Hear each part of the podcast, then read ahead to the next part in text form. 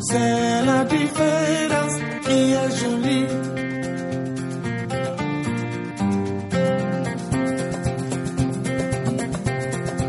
Je suis un blanc, mon sang est noir, et moi j'adore ça. Buenos días y bienvenidos a un nuevo programa de Radio Diferencia. Hoy, 8 de marzo, hacemos huelga con palabras. Exigimos, como mujeres y como personas que somos, los derechos que merecemos y que no se nos reconocen. Hoy decimos basta, basta de desigualdades, basta de la brecha salarial y del techo de cristal, basta de injusticias y de censuras. No declaramos la guerra a los hombres, no declaramos la guerra a nadie, cambiamos la vida. No somos ni amargadas ni insatisfechas, nos gusta el humor, la risa, pero sabemos también compartir los duelos de las miles de mujeres víctimas de violencia. No somos proabortistas, somos proopción. Juntas somos más. Nuestra identidad es múltiple, somos diversas. Vivimos en el entorno rural y en el entorno urbano. Trabajamos en el ámbito laboral y en el de los ciudadanos. Somos payas, gitanas, migradas y racializadas. Nuestras edades son todas y no, y no sabemos lesbianas, trans, bisexuales, inter, queer, hetero, somos las que no están, somos las asesinadas, somos las presas, somos todas, juntas hoy paramos el mundo. Por cada una de nosotras, femenina, plural.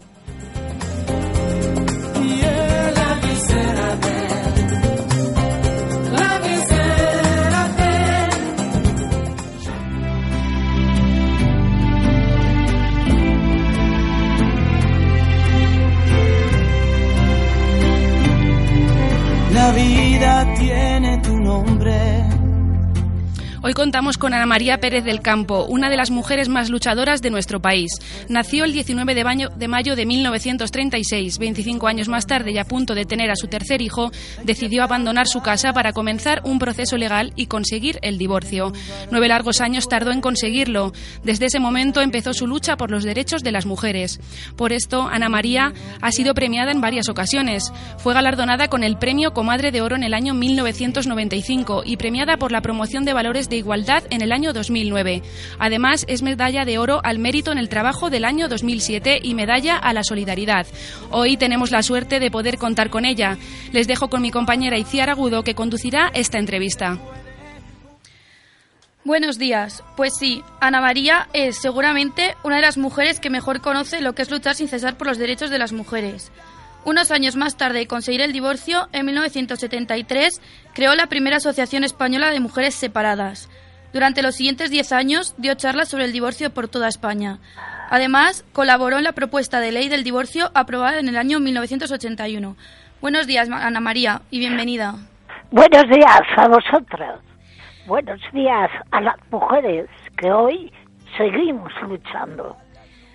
¿Cómo es la Ana María que decide dejar todo para luchar por ella misma y por las demás mujeres en plena dictadura franquista? ¿Qué es lo que le hace que luche durante nueve años sin parar?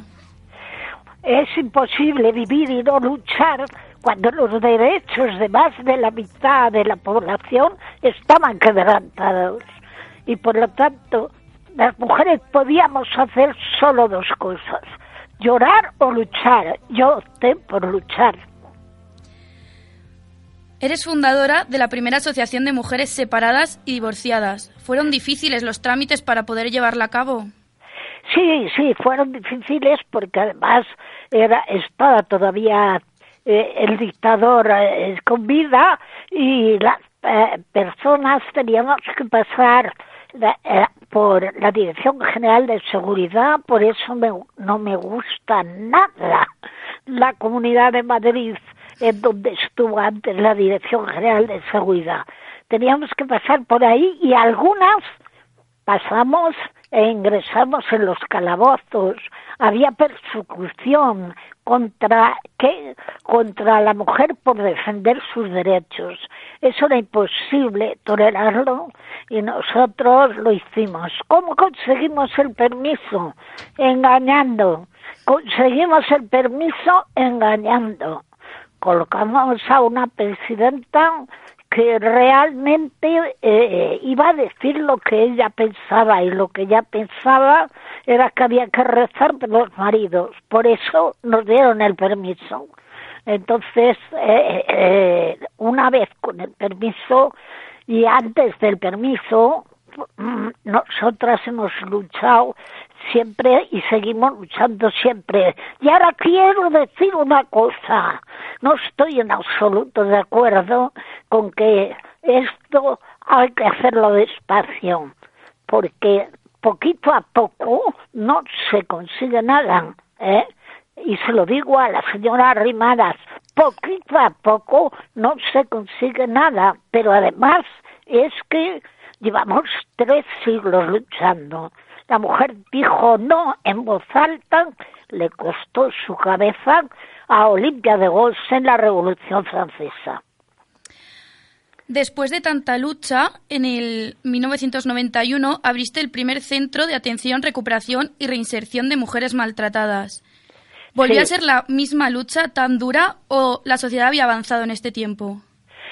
Mira, las sociedades avanzan, avanzan eh, eh, para bien o para mal, y avanzan porque es imposible que el, el hombre permanezca el hombre y la mujer permanezcan quietos, y pero avanzan en la dirección oportuna, pero esos avances se consolidan en la práctica. Nosotros hemos avanzado, pero en la práctica no hemos conseguido. ¿Qué, ¿Qué es lo que no hemos conseguido? Que las mujeres y los hombres ganen igual, que las mujeres sigan con vida, que no soporten la discriminación, eh, que no sean utilizadas ni en política ni fuera de la política. Entonces, eh, eh, mientras eso no sea un hecho real por el que no haya que luchar, la igualdad no se ha conseguido. ¿Y crees que esto puede ser porque a los altos cargos no les interesa que nosotras tengamos los mismos derechos que los hombres? Naturalmente, la desigualdad y la discriminación y las funciones dispares entre uno y otro sexo las ha hecho el poder. Y el poder ha sido patriarcal, es decir, ha sido masculino. Entonces, nos han eh, eh, condicionado la vida con funciones específicas por el sexo. Y hay que darse cuenta de que hombres y mujeres tenemos cerebro y el que decide es el cerebro, no es otra parte del cuerpo. No se puede tolerar, no se puede decir que estamos en igualdad cuando se está violando a las mujeres, se las está matando, se las está imponiendo trabajos con una brecha salarial eh, escandalosa. Yo no estoy hablando de eh, la igualdad como un discurso de palabra, sino como un hecho real. Cuando haya que luchar por la igualdad, la igualdad se habrá alcanzado. Todo esto que nos estás contando ha sido escrito por Charo Nogueira en un libro que se publicó hace dos días, La mujer que dijo basta. ¿Por qué decides hacer de tu historia un libro? Eh, sencillamente eh, eh, se hace un libro para... Yo estoy ahí para que pase la historia de España a través de la vida de una mujer. Pero lo importante no soy yo, lo importante es la historia en la que vivimos todas y la explicación de por qué no se pueden decir cosas como hemos alcanzado, ya no hay por qué luchar, la lucha eh, es culpa de las leyes, no, perdone, las leyes están ahí, ustedes no cumplen las leyes. Y si no cumplen las leyes, sigue siendo un discurso vacío, hueco, guaro. Por lo tanto, eh, eh, tendremos que seguir luchando para que mi bisnieta que acaba de nacer pueda gozar de y preguntarse, pero ¿hubo alguna vez que luchar por esto que ahora tengo, solo entonces, solo entonces habrá alcanzado la igualdad. Por último, me gustaría que mandases un mensaje de esperanza para todas las mujeres, en especial a las más jóvenes, como por ejemplo tu bisnieta que acaba de nacer, para que sigan luchando como tú has hecho y seguirás haciendo durante mucho tiempo. Mira, yo a las mujeres les digo que no se puede ser mujer y tener miedo el miedo que transmite el patriarcado y que la lucha por la igualdad es, la lucha, es una lucha que mm, impulsa el cambio del sistema, mientras no cambie el sistema, mientras esté apoyado en los pilares del patriarcado, la situación seguirá siendo igual. Nosotras las mujeres podemos parar el mundo, nosotras las mujeres podemos dar vida al mundo o acabar con el mundo. Pues Ana María, muchas gracias por estar aquí hoy con nosotras. Sobre todo gracias porque seguro que sí que vas a pasar a la historia como una mujer luchadora. Gracias. Gracias a vosotras. Vosotras sois la continuidad de la lucha, nada menos que empezó hace tres siglos. Un abrazo solidario. Igualmente. Hasta luego, Ana María. Adiós.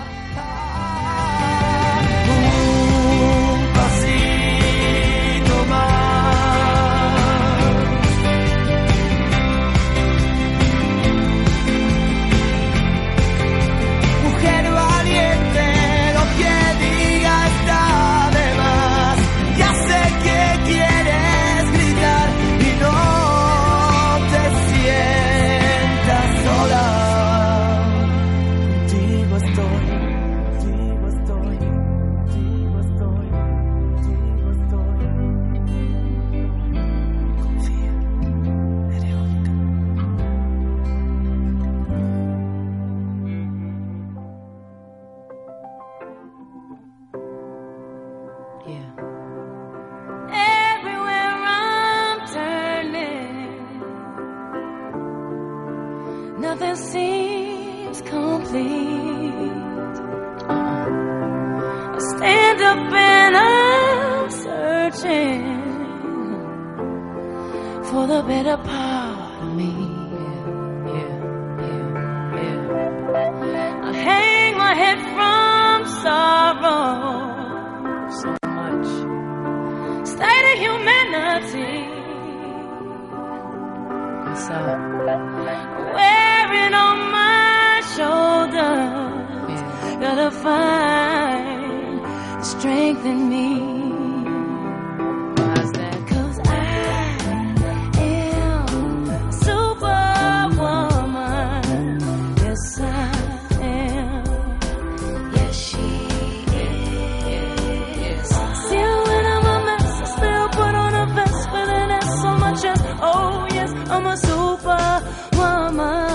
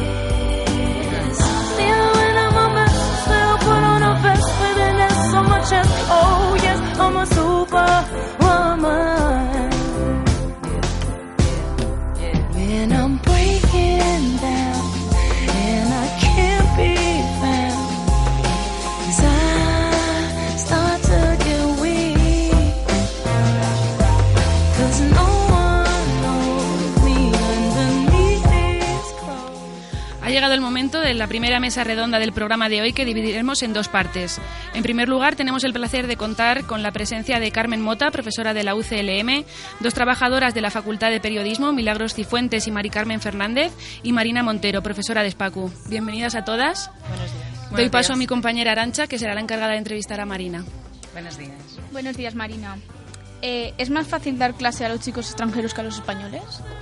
Pues no he tenido la suerte de trabajar con, chicos españoles, siempre he trabajado con extranjeros desde, desde que empecé dando clases. pero bueno, es una experiencia increíble porque aprendes muchísimo de otras culturas, de, de otras formas de pensar y te abre mucho la mente. Entonces, ¿qué podrías decir que es lo que más te gusta de tu trabajo? Lo que más me gusta es el aprendizaje, el aprendizaje continuo de, de sobre todo eso, de otra forma de, de ver el mundo y que al final estás como viajando sin viajar a través de ellos. La verdad es que ah, es un aprendizaje diario, es lo que más me gusta, sí. ¿Nos podrías contar qué metodología utilizas? Pues el método comunicativo. Nosotros, ya que trabajamos aquí en, en España, en Cuenca, eh, en un ámbito de inmersión, utilizamos todos los métodos para, para, que ellos se expresen de manera oral, que puedan reaccionar, que puedan defenderse en español y puedan comunicarse al 100% en cualquier situación. ¿Te has encontrado con obstáculos durante tu trabajo? Eh, ¿A qué te refieres? ¿Qué tipo de en, al ser mujer. Pues la verdad es que no, porque en mi trabajo, o por lo menos en, la, en el mundo de enseñanza de español para extranjeros, eh, domina mucho más la mujer, bueno, domina o se, es más predominante la mujer que los hombres. Entonces, la verdad es que no me he encontrado en ninguna situación de, eh, ¿cómo se dice? Como de mm, cosa, algo negativo o algo contra la mujer. No, no lo he vivido. Vale, muchas gracias. Gracias. La mesa va a continuar con la entrevista a Carmen Mota que la va a realizar Vanessa. Buenos días, Carmen. Buenos días, Vanessa. La arquitectura siempre se ha considerado un trabajo de hombres. ¿Por qué decidiste eh, iniciar esta carrera y tu familia te apoyó en la decisión? Mm, sí, bueno, yo lo decidí, creo que precisamente, eh, bueno, lo decidí siendo muy pequeña y por una tontería, la verdad. Vi un cartel, un póster en el que había una niña como de unos 8 o 10 años con un plano, con un casco de obra y a mí, la verdad es que me transmitió como una sensación de empoderamiento esa niña que me gustó.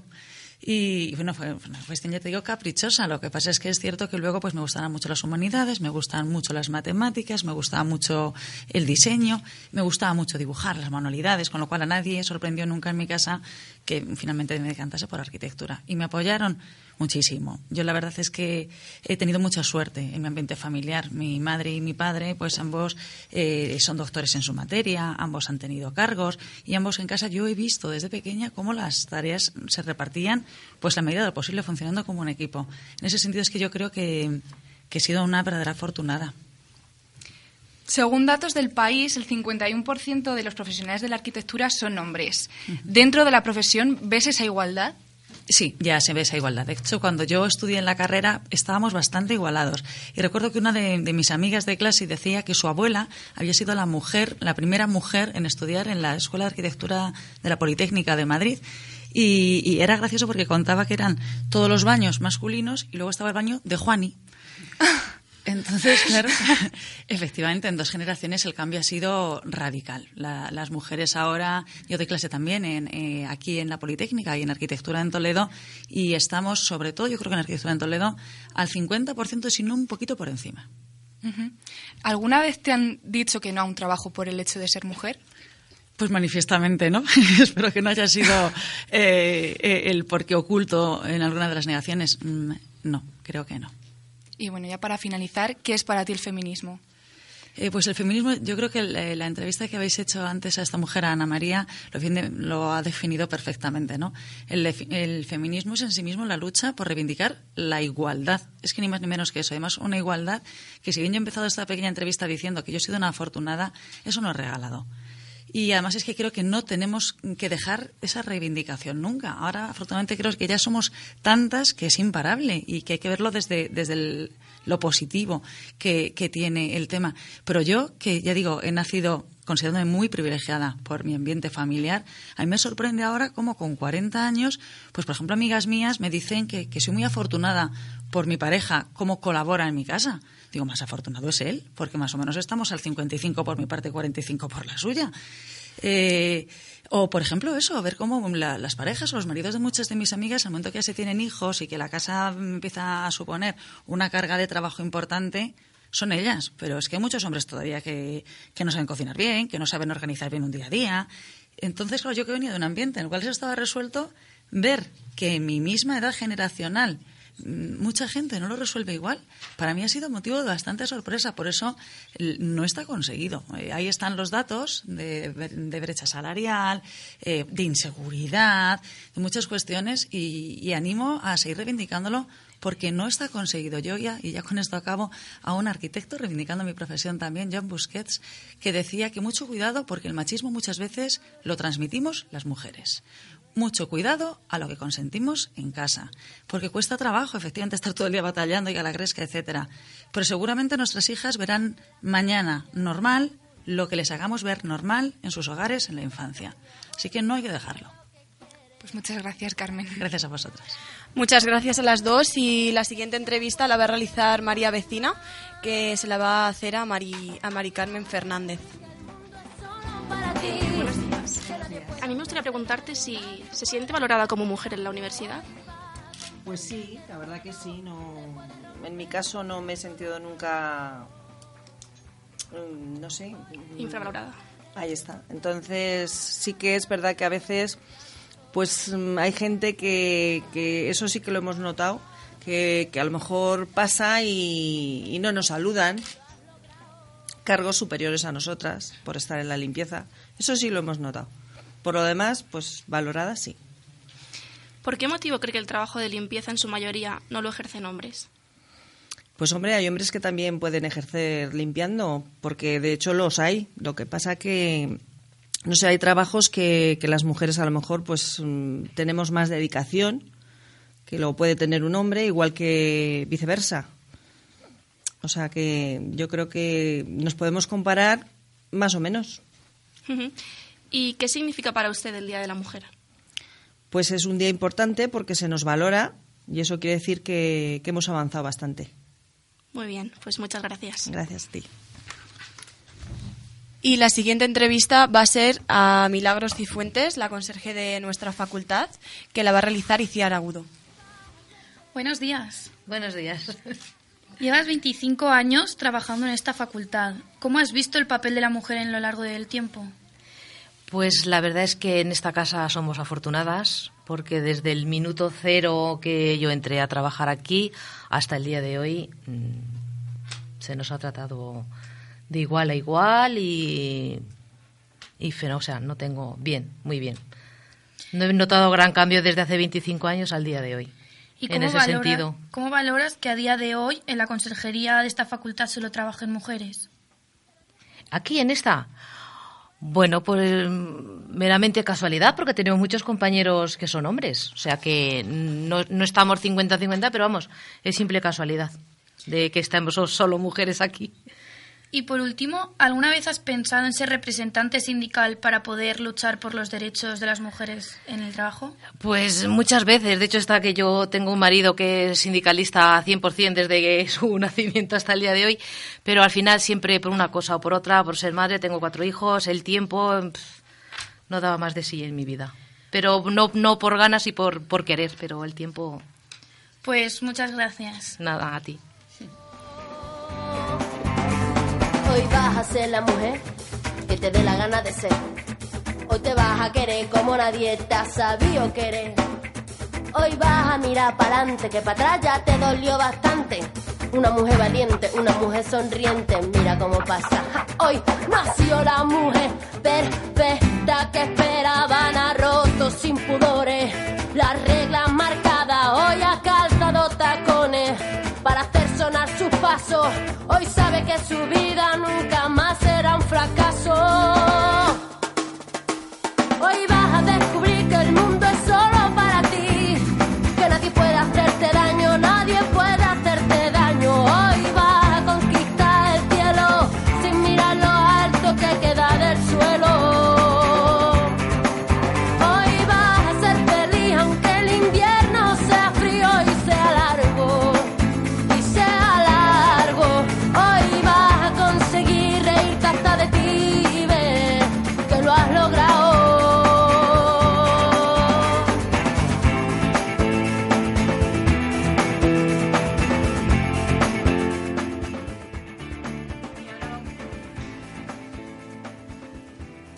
ahora vamos a establecer una tertulia entre todas y me gustaría iniciar esta tertulia con una pregunta y es que ¿existe la brecha salarial?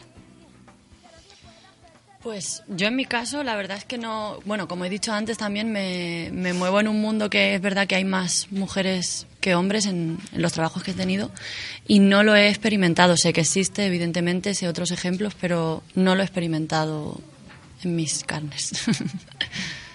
Sí, yo, por ejemplo, en mi caso, sí. En nuestro caso, en la limpieza, sí. Un hombre cobra algo más que, que nosotras. No, nosotros no en la universidad.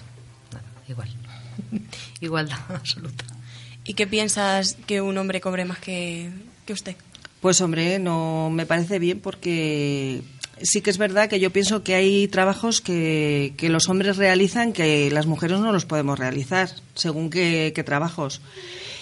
Y ellos igual.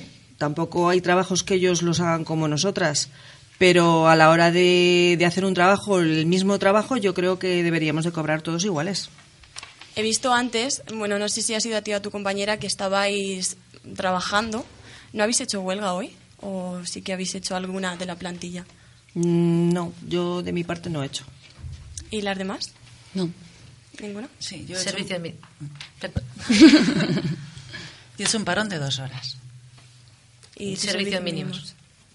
Y bueno, tú has comentado anteriormente que eh, el machismo tenemos muchas veces las mujeres la culpa de que, de que exista. A ver, la culpa. Es que yo el término culpa intentaría evitarlo. La responsabilidad. Sí. Todos, indudablemente los hombres también, pero como nos va en ello más a nosotras que a ellos, por eso reivindico la responsabilidad de, de ejercer la reivindicación de la igualdad también en el ejercicio de lo familiar, de lo cotidiano, de lo doméstico. A eso me refería. ¿Y vosotras qué pensáis de Sí, yo cuando estaba hablando estaba totalmente de acuerdo, sobre todo en la frase de tu pareja te ayuda en casa, o sea, es, es brutal. Es demoledora. En realidad, porque a lo mejor con todo este movimiento es bueno porque nos hemos parado a pensar también las mujeres en qué hacemos mal nosotras también, que son muchas cosas, de aceptar, de asumir algo como normal. O sea, es que la lucha no es contra el hombre, evidentemente, es Claro. contra el cambio que hay que hacer de, de mentalidad, todos. O sea, hay que replantearse muchas cosas. Sí, porque como dices tú es me ayuda, ¿no? Realmente tú también estás ahí manchando, pues todo. Compartimos casa. o Claro, sea, En claro. realidad. La palabra, yo en casa, la palabra te he hecho, he luchado porque desaparezca y al final ha desaparecido, pero me ha costado, ¿eh? El te he hecho, me has hecho a mí. Te he ¿no? tendido la lavadora. Te he hecho, te he hecho, te, recogido la ropa. te- he hecho. Digo, ¿cómo que me has hecho? Se te ha olvidado, como que se me ha olvidado. Que también O sea, es Fueron dos parte. frases que me costó, pero bueno, al día de hoy, en casa eso...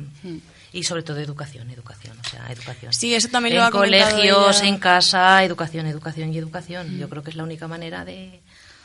Supongo de que sacar todas esto tendréis adelante. hijos y, y es muy importante lo que has comentado, que desde pequeños se, se imparte una educación que nosotros tenemos que dar ejemplo a, a lo que viene después. Y Es que además ellos van a ver normales lo que han visto como normal. claro, Claro. Entonces, es que, es que ni siquiera. Es que, mm, o sea, yo supongo que porque acabé con una pareja eh, mm, que, que comparte las tareas, claro, porque imagino que era lo que yo había visto como normal. Entonces, yo buscaba ya un tipo de hombre determinado. claro, porque si no las cosas no, funcionan. porque había otros perfiles que para mí pues no eran lo que pensaba que tenía que ser la vida.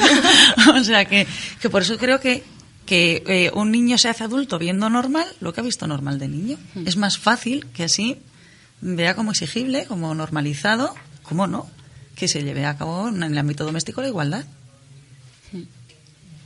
Y la educación, por supuesto. Mira, yo creo que una de las alegrías, porque no, me imagino que todas igual, he recibido un montón de WhatsApps con imágenes, no con, con cartelitos, etcétera.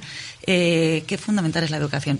De todos los que he recibido, uno me ha hecho especial ilusión. Eh, en el WhatsApp de, de la clase de uno de mis hijos, que los llevo a un colegio público, con integración de distintas etnias, etcétera, pues una mm, de las madres que mandaban uno de estos cartelitos reivindicativos es una madre musulmana, de una niña musulmana. Fíjate. Digo, pues qué bien. Pues sí, la verdad es que sí, porque en esas culturas todo es mm, muy distinto a la nuestra. O sea, que llama a una mujer musulmana, a la cual he conocido pues, a través de un colegio que integra, eh, mande este tipo de. Pues creo que, que es bueno, que es buena señal. Creo que, que eso, pues que al final yo el día de hoy lo contemplo como algo positivo, porque aunque queda Sí, mucho sí. que hacer, somos muchas ya. Sí, cada vez somos más y la verdad es que, aunque quede mucho que hacer, ya se ha visto una evolución y, eso es algo positivo. Sí. Yo, sobre todo, en el tema de, por ejemplo, llamar micromachismo, ¿no? Esto que está tan de moda, pero y tan necesario, de cuestionar esas pequeñas acciones que se contemplan como algo normal y dices, es que no, o sea, no es normal, pero ni para el hombre ni para, ni para la mujer. Hmm. Entonces, toda esa revisión en realidad es positiva. Pues muchísimas gracias por compartir esta mesa hoy con nosotras y esperemos que poco a poco la lucha continúe. Y, os voy a dar un último apunte sí, relacionado con mi profesión. Yo creo que todavía hay, que estar mucho más atento donde no se presupone que está el problema. Es decir, yo, por ejemplo, en la arquitectura, pues lógicamente, si llegas a una obra y hay mm, eh, muchos operarios que, que no tienen el más mínimo nivel de estudios, pues y tú llegas con 30 años y pues a lo mejor es que eh, hay ciertos piropos mm, que tienes que saber enfrentarlos, que tienes que saber responder a tiempo, pero que, que van a estar ahí. Eh, pero es que esos son esperables, quizás los menos esperables. Y con los que hay que ser más riguroso es cuando ya provienen, pues no, no de la gente que tiene un menor nivel de estudios, sino gente que se le presupone un nivel de estudios y de oportunidades como para que mejor no a tus espaldas empiece precisamente con los que no tienen estudios, pues a hablar de cuestiones físicas de una. Es decir, que, que no olvidemos también buscar los problemas donde no presuponemos que existan. Hmm. Porque ahí es donde es mm, menos justificable y donde prevalecen con mayor toxicidad. Pues muchísimas gracias. Gracias a Gracias a vosotros. Que lo has logrado. Hoy vas a ser la mujer que te dé la gana de ser. Hoy te vas a querer como nadie te ha sabido querer. Hoy vas a mirar para adelante, que para atrás ya te dolió bastante.